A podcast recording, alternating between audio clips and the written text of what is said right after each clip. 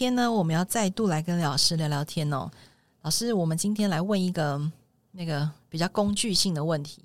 好，就是说那个考试要考大学，因为我们刚刚提的可能是比较多国中升高中，但是我知道老师其实你教的很多那个升上了高中的小孩，在考大学的时候都还是会回来跟你求救。嗯、对，真的是求救，对不对？就写备审资料啊，备审资料这一题真的好难哦。然后还有就是，他们现在一零八课纲的孩子有所谓的学习历程，嗯嗯，这个也是让非常多家长很头痛的。好，那虽然老师你可能很谦虚的说啊，你没有教高中的学生这样子，但是我知道其实很多孩子都会来跟你求救。你要不要分享一些有趣的故事？这样，但你在分享故事之前，我先问你一个问题，看看我听到的是不是真的，好不好？就是我曾经有去听过那个台大的教授的演讲，在提到关于这个学习历程到底要怎么准备，或者是学习历程到底是什么。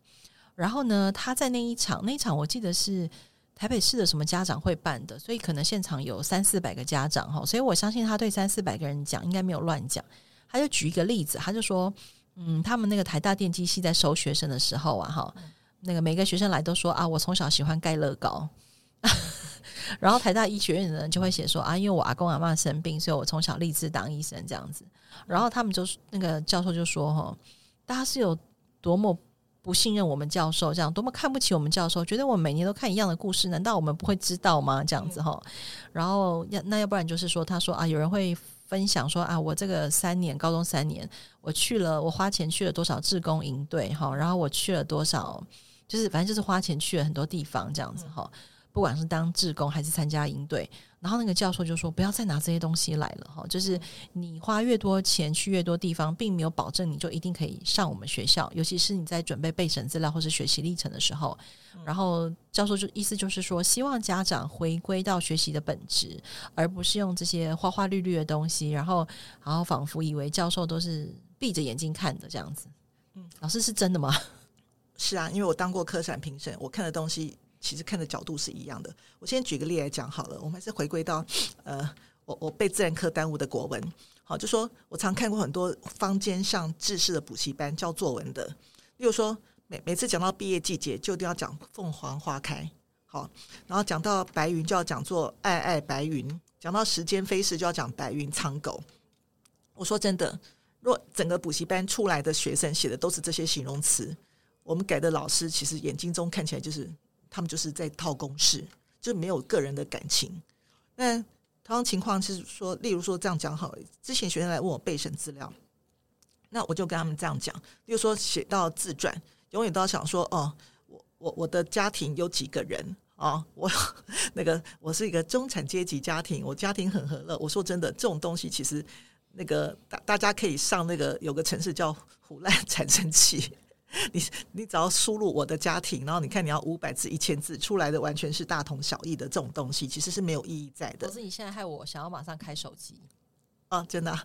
那那我现在讲就是说，如果以我们来讲，我会教学生写出有用的东西是，是我为什么要读电机系，我为什么要读医学系，我的原因是在于什么？那你也不用写一些一些什么光明正大的事，我想解救世人啊，我想研究什么东西。我说真的，那都是很非常腐烂的事。因为我都不不愿意看，例如说我在改科展报告的时候，学生写那个嗯、研究动机，写都是夸夸其谈。说真的，那个但我们我们都几乎都看过去，因为几乎都是假的。那个其实就是一种编剧。我我们在看的东西当中，说真的，呃，我我我只举例来讲哈，例如说我在看科展报告，也不要给我写一些很浮夸的东西。例如说，有学生只是在呃用纸杯把纸杯用橡皮筋弹射出去。就写出来结论，竟然讲说我们这个研究可以帮助那个呃制造飞机的公司去研究机翼怎么设计。我觉得这个这个是有点叫做一表三千里，实在是太远了。那我讲的意思是说，我们想看的东西是你真正你在这过程当中解决问题能力，因为我们都知道，在国中生跟高中生不可能具备到研究所那种能力。好，那我们需要看到的东西是他对这个东西是怀有热情。就是因为怀有热情，所以遇到困难的时候，他知道该怎么去呃去解决，而不是一试再试试不成，而是试着用各种方法里面来解决。想看是这个东西，所以我记我自己以前还在校服务的时候，我办了很多场活动，我都留下记录。然后除了照片之外，最重要是我教孩子每次在呃办完活动之后，我给他们张量表，他们去衡量自己在这门课当中自己学到哪些东西。好，那哪些东西就是呃自己李克特式量表嘛，就是非常满意、不满意等等，就是把自己能力自己做个分析，好，去了解自己。那这场活动的目的，我也我也让他们去想接接住在后面，你你学到哪些目的？那我觉得这是这个东西，我帮他们留着。所以后来他们在写备审资料的时候，好，然后他们都还把这个东西，因为我我云端硬碟资料都还留着，所以他们就上去把它直接套进去了。好，就是这种情况。但是我跟他们讲说，最重要是我们想看的东西是你这个过程，不见得是最后的结果。所以我觉得像学习历程档案，之前我也听过嘛，就是什么呃补习班有办啊，或是各大学有办，然后办一些很贵桑桑的营队，那你就过去。那我说真的，那种营队谁都可以参加，很腐烂呐。对不对？你参加那个营队，不是代表你具有那个热情，或是你具有那个能力啊，对不对？那我其实我们都可以知道这件事情，所以我觉得应该是，例如说你对医学有研究，那你原因是为什么？因为你喜欢研究青蛙。那我说真的，那你倒不如去读动物系。我讲老半天，而且如果我是教授，我就问他说：“好，那你告诉我，台湾的蛙种总共有几种？”就我可能会了解你到底是真懂还是不懂。就是我们在面谈过程当中，当当你要提出这个东西来的话，你就要提出佐证来。证明你对它具有热情，对不对？或是你要读医学，那你至少你要对对医学那些东西你有尝试嘛，对不对？你要去研究，那你找了哪些资源里面来自我学习，而不是只是看学校，而不是只有读学校的课本而已啊，对不对？也不是说哦，证明说哦，你你参加过什么什么营营队，然后你分数考几分，那个其实都我觉得一点用都没有。我们想找的，若是我，我觉得以我的经验来讲，我们想找的东西是适才适性的人。好，这第一个。第二个是说，我觉得我们现在的升学制度跟以前不一样，所以大家就是一句话，就是我觉得做任何事情都要以终为始。那你想读医学系，那你可以去看，好，就说我认为现在的升学其实是一种排列组合，就说你不再是说呃大家一窝蜂闯什么系或什么未来比较有前途，我觉得都很难讲。以目前世界的整个趋势来讲，都很难讲。你认为很好的，未必是十年之后很好的。所以我觉得应该是看孩子的一些性向跟兴趣。好，例如说，假设他想，你希望他孩子读医学系，那你知道不同的医学系他要的条件都不一样。那这时候应该去列出来，看你孩子的强项跟弱项。好，那个叫 SWOT 分析。那这时候做好最佳的排列组合，才能够帮助他。好，这是我我的建议，就说今天不要是在人云亦云，然后全部一窝蜂冲入大型养鸡场，然后去被养鸡。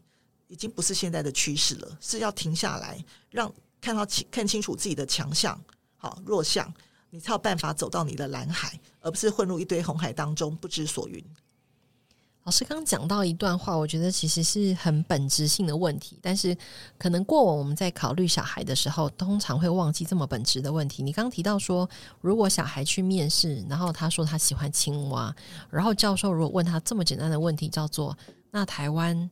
可看见的青蛙有几种？然后巴拉巴拉巴拉，他可能会觉得哈，这不是属于很意志问答性的那种，好像是标准答案嘛？但是你刚刚在讲那个过程当中，我突然觉得，反而这个问题非常非常接近本质诶，因为如果你在这个领域上，你连这么标准的、这么可以回答得出标准答案的问题，你都说不出口，我好像也很难相信你对这件事情有热忱。嗯，所以原来这个本质性的问题，不见得是多么难以回答的哲学问题，而是回到这个学科这个学问的、啊、没有错啊。例如说，像像我在做客栈逛那个过程当中啊，然后例如说我在教学生，我我们在在研究那个呃问流跟层流，当然先不用了解这个问题，可是其中就牵扯到那个你要计算那个流体的流速跟流量的时候，你必须要把名词搞清楚。但是我我看到很多学校的其他学校的组别。那个孩子连最基本什么叫做流速的计算、流量计算什么都不知道，那你要去做一堆一堆他自己不知所云的实验，我觉得那就就其实我们一听就知道说他是假的，对不对？通常这种作假是 为了业绩嘛？对，但是但现在学科现在学科历程档案其实都是一样啊。现在很多都是专专门的公司里面在包装嘛，说一个包装多少钱？那我觉得其实我觉得教授想看的东西不是不是你包装多精美。好，或怎么样？其实我们看到的东西就是一个纯粹的本质。我们想看到的东西就是一块璞玉。然后你你这你这个人才进到戏里面去，你有没有热情？里面你想从事？我记得我前一阵子看那个公共电视的新闻啊，就有教授出来说，他们其实看得出来，就是被包装过的，跟学生自己写的耶，看得出来啊。就是再一次提醒家长不要 瞧不起大学教授的眼睛，因为被包装过的言辞，他那个就是我说过，就是一个公式跟程式嘛，这这很重要啊。那我们这样这样讲好了，例如说。像我看学生在写报告的时候，还好我自己以前在带带科展学生，我都有教过整套在写那个写论文的，好短论文、长论文的写法。因为因为这样讲好，学生在写报告，有时候我们从那个版面编排就可以知道他到底有没有学过。比如说你怎么设设定你的版面、你的界限，然后你的你的设定你的标题，这个东西 其实跟你的那个你的逻辑、你的那个你你有没有 organize 非常有关系。好，那。其实我们有时候就可以考一下，例如说我想考是不是你做的，我说哎，那你怎么设定这个版面？我可能会突然 问出跟那个科目不一样的东西，我就可以知道你到底是不是自己打的。因为最基本你你的报告自己打嘛，对不对？好，所以很多东西，例如说我们在做的时候做科展，有时候教授会突然问出哦，你用这个机器啊，那这个机器里面它的误差值是多少啊？这是可以证明出来为什么？因为我们如果是自己做的话。我们在刚开始看的时候，一定会看这个机器，它旁边都有刻它的误差值，就跟我们在买电器一样，都会跟你讲说多少电压、多少瓦特一样啊。你这个东西就是要注意，你在做实验的人一定这是最基本的东西呀，对不对啊？所以一问就大概知道是他是不是自己做的。我觉得这一集大家听完之后，可能就会问说：“刘老师，你可以帮我们指导小孩的学习历程吗？”因为可能家长的焦虑真的是也来自于这个东西，根本对我们这个年代的人来说太陌生了。而且三号，我们可能会觉得说，诶，这种好像看起来做报告的东西，不是要上大学才要会吗？那为什么现在高中生就要会这个东西呢？我现在看是报告很腐烂，现在从国中开始，从国中开始就一堆一堆报告很腐烂。但是我要讲句老实话，报告如果有品质的话，不用太多篇；没有品质的话，几百篇都没有用。因为第一个，我先这样讲好了。第一个，你要写报告的目的，你要教他如何去查查出，呃。因为现在学生都是动不动就是 copy and paste，就是直接照抄。但你看嘛，所以现在很多政治人物要竞选的时候，全部都被抓包，说他们的论文是一字不漏照抄。这个其实是不对的，因为我说过这牵涉到学术伦理的问题。好，那这我们要教小孩子，因为我们自己在之前教孩孩子的时候，这个文文献调查一定非常的重要。好，那第二个就是说，你除了写这个文献之外，我刚才讲过嘛，就是对于论文而言，格式是一件很重要的事，因为这是。一定要符合学术的规矩。那这个东西，我们说真的，其实在网络上很多人都有教啊，只是看你愿不愿意去学而已啊。如果你真心想找的话，其实都很多资源。好，这世界上那么伟大，也不见得是英文或是中文的资源啊，甚至 斯洛伐尼亚语的语言都可能有这种这种文文章在里面啊。所以我说的意思是说，这个东西就要去学。那你写这篇报告。不是在于，例例如说，我看过，我常看很多科科展的报告啊，就挤了三十页，可是里面都是废话一堆，就是里面的那些数据是放了十几页，可是它是完全没有整理过的数据。好，我难道我要去帮他整理吗？应该是他整理过之后精简再精简给我们的。因为其实我觉得学科历程档案其实就是把你在高中这三年你的一些学习历程，你用最简短的话里面来讲，不是不是篇幅越长就代表你这个人越认真。因为这样其实我会觉得很跟老太婆的裹脚布一样，又臭又长。你到底要叫我看哪边？我想听的东西是，你可以在五分钟当中说完你这三年的故事。这种就是，那你要在能够在五分钟之内说完你这三年故事，是代表什么意思？你需要精炼再精炼。你可能本来要讲三小时的故事，但是你要把三小时的东西，你去想想看自己这三年当中有哪些亮点。好，就像我们在讲作品，我常问学生说：“你这边作品有哪三个亮点？你要记得讲出来啊。”如果你连自己的亮点都不知道的话，你我如何帮你浓缩呢？对不对？所以其实这也牵扯一个东西，叫做你对自己的认知、了解跟表达能力。我觉得你刚刚讲到那个对自己的认知这件事情，确实也是很多高中的孩子在呃高中的三年里面要摸索很重要的题目，对不对？哈，其实不是只有学科学习，也不是只有说要考什么大学，而是你自己在想象，呃，我是一个即将成年的人。然后我在这个成年跟未成年中间的那个那叫什么过渡期，好，孩子怎么认识自己，然后怎么想象自己的未来这件事情，好像他确实就会你的思考会反映在你的作品上。是的，因为我我这样讲好了，如果我们今天谈完孩子，今天到三十岁都还觉得写考卷很重要的话，你不可能其他三十岁之后成为公司的的重要人物。你从小都没有让他去学嘛？那你在国中，你所你所谓的学习就只是写不断的考卷，变题海战术，你完全都没有思考过。那你可能就满满足那个一亩三分地那个每天小考的分数。你到高中，如果今天也是这样子的话，你不可能去思考你的人生。因为我觉得，像你刚才问我说，为什么我能够，呃，保持我对教学的热情，不断创造一些东西，原因是因为我知道我是谁。所以当我遇到困难或挫折的时候，我知道，我知道我可以的，我还是可以再继续进步的。只是不小心遇到 一些困难，但是我一定具有解决问题的能力。所以孩子其实要对自己有这个认知。那我这个认知的原因是，我觉得应该放他们飞出去，不是剪断他的翅膀，不是用试卷、用考卷来剪断他翅膀。应该让他去思考。我所思考有很多层面。第一个，你可能就是让要让他动手做，要让他承担一些家庭的一些义务。第二件事就是要多看书，因为书里面书里面真的有很多呃先贤写的那些话，或是有名的人士写的那些话。我说或许可以提供他们很多的一些价值观的一些培养。好，那我觉得这是蛮重要的生活的体验，还有书里面得到的一些一些价值，让他才有办法建立出他是什么样的人格。我记得啊，你之前在我们聊天的时候哦，你有说那个。如果国中阶段，然后硬逼小孩念书，然后不管用什么方法，然后催逼折花这样，然后到了高中，你说会是还债，这是什么意思啊？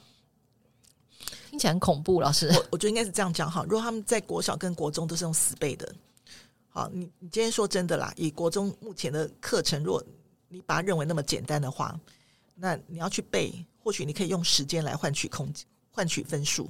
好，因为东西不多嘛，但是如果说你今天像我刚才讲过，都没有完全没有理解中间这个，例如说这个物理公式背后是什么意思，好，然后这个化学常识背后是什么，你要怎么去运用的话，到高中东西一下很多的话，因为到高中的知识量会大会大爆发，就跟我们以前讲生物演化一样，寒武纪大爆发一样。但是问题是，我们所谓的知识点的爆发是，当你可以应付的时候，需要需要厚积薄发，你需要国中的整个的。基扎实的观念基础，好，来来作为作为这个大爆发的这个点。那你都没有的话，你今天只是用死背，你觉得这么简单背背答案就可以的话，你到高中去，你要接触到那个东西，你不可能有，你不可能记得住。例如说这样好，你国中你可能背，呃，老师可能跟你讲说这一题你就记住这个口诀哦，这个特殊解法。但到高中没有那么多，到到高中你可能要三百种特殊解法。就会这种情况，所以这种叫做还债。所以这样变说，其实我们的科技人才越来越少，就是这个原因。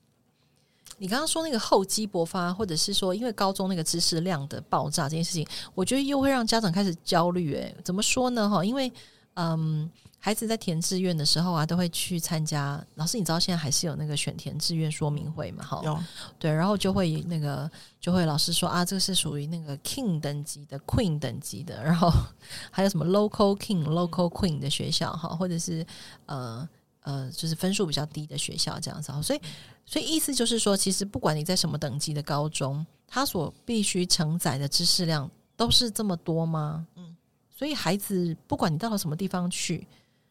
你你还是要面临这个 知识大爆发，然后准备升学、准备考大考大学状态吗？因为因为课纲就摆那边了，你你的量就是要教这么多啊，因为因为老师也不能不把它教完啊。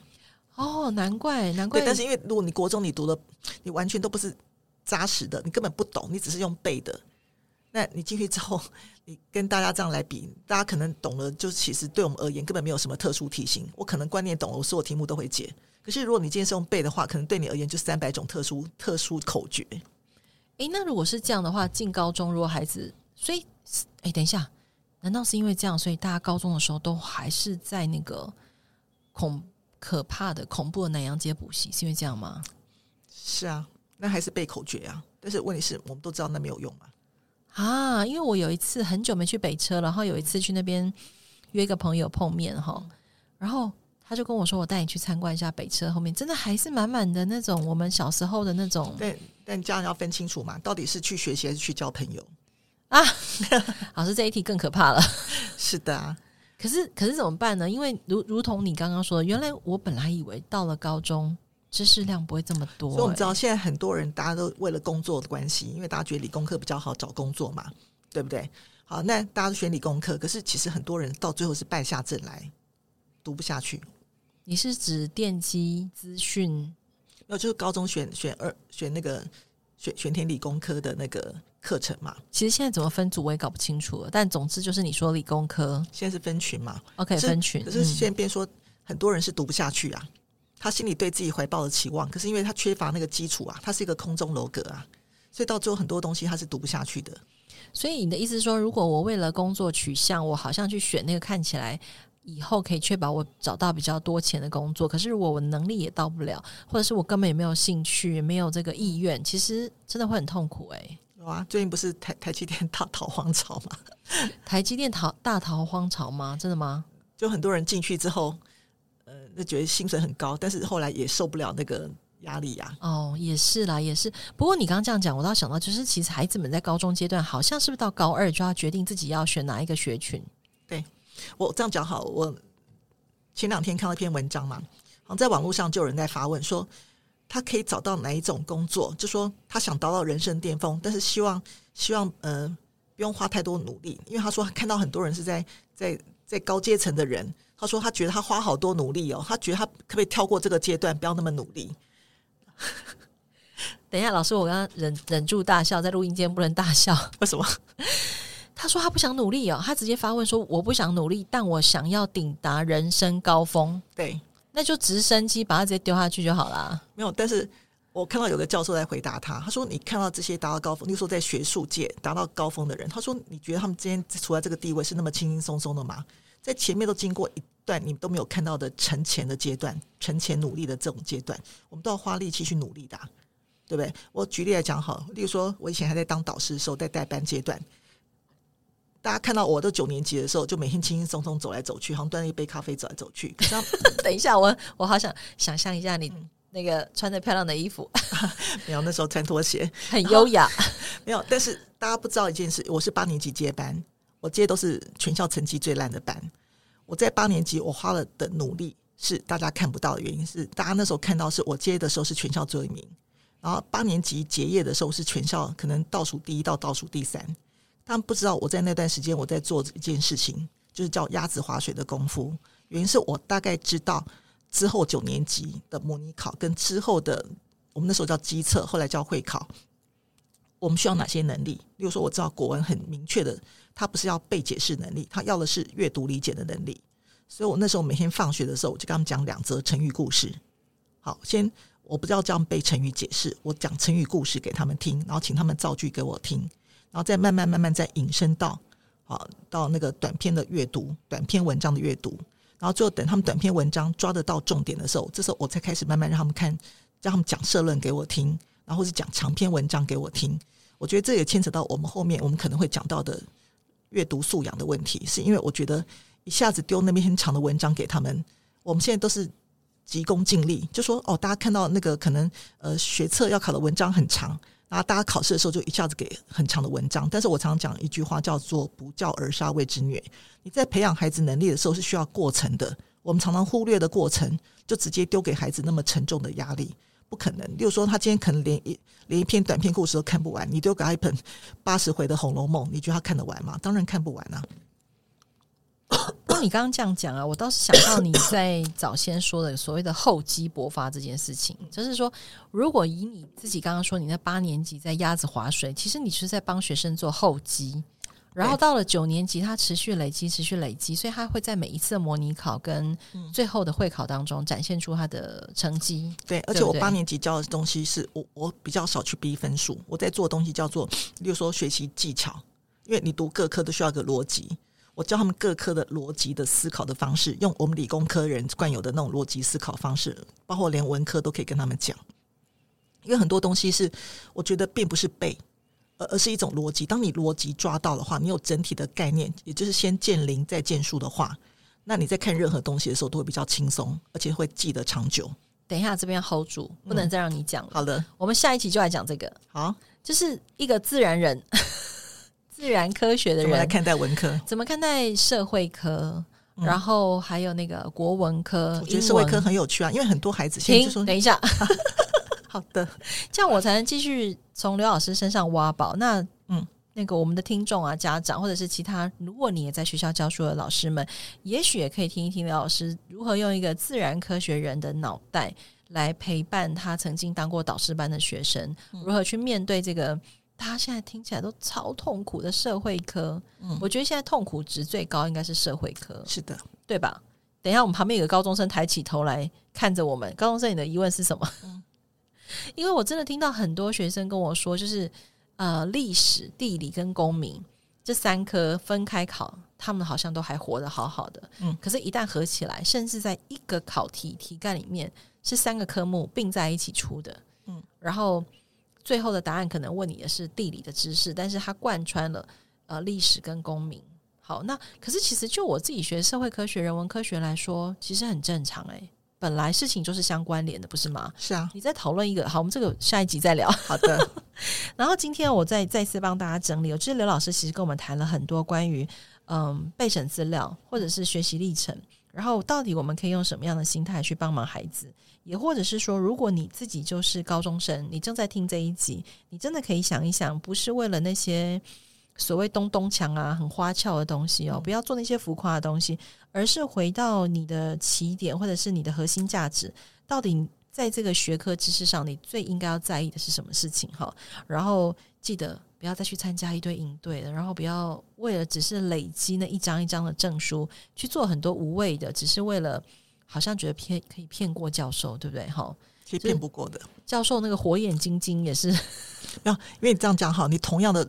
格式的文章你看多了，你会不会觉得怪怪的？对啊，就是如同我刚开始说的，如果那个每个来考医学院的小孩都说，因为从小我阿公阿妈生病，这样、嗯、真的也是很奇怪哈。好，对啊，所以大家不要再用这一招了哈，不要、嗯、不要这么没有创意这样。那当然也不要去外面找那个什么包案公司帮你做什么学习历程一包到底什么这种。因为说真的，那些人他们本身对学科其实不了解，他们就只是套公式、套格式里面就。把把你那文字套进去而已啊，所以我刚才讲过嘛，胡乱产生器里面就可以做到这种功用了。真的，大家赶快去，真的有这个城市吗？老师，建中学生都这样写报告的，真的吗？建中学生，我们等一下打电话问一下建中学生是不是这样写报告哈。好，那今天再次谢谢老师，然后也再次谢谢各位听众朋友。如果你喜欢今天的节目，也欢迎你分享给你身边所有的朋友，然后也欢迎你上网搜寻刘老师的教室。我相信有很多关于自然科学、关于学习的问题，我们都可以跟刘老师有非常多的讨论跟分享。今天再次谢谢刘老师。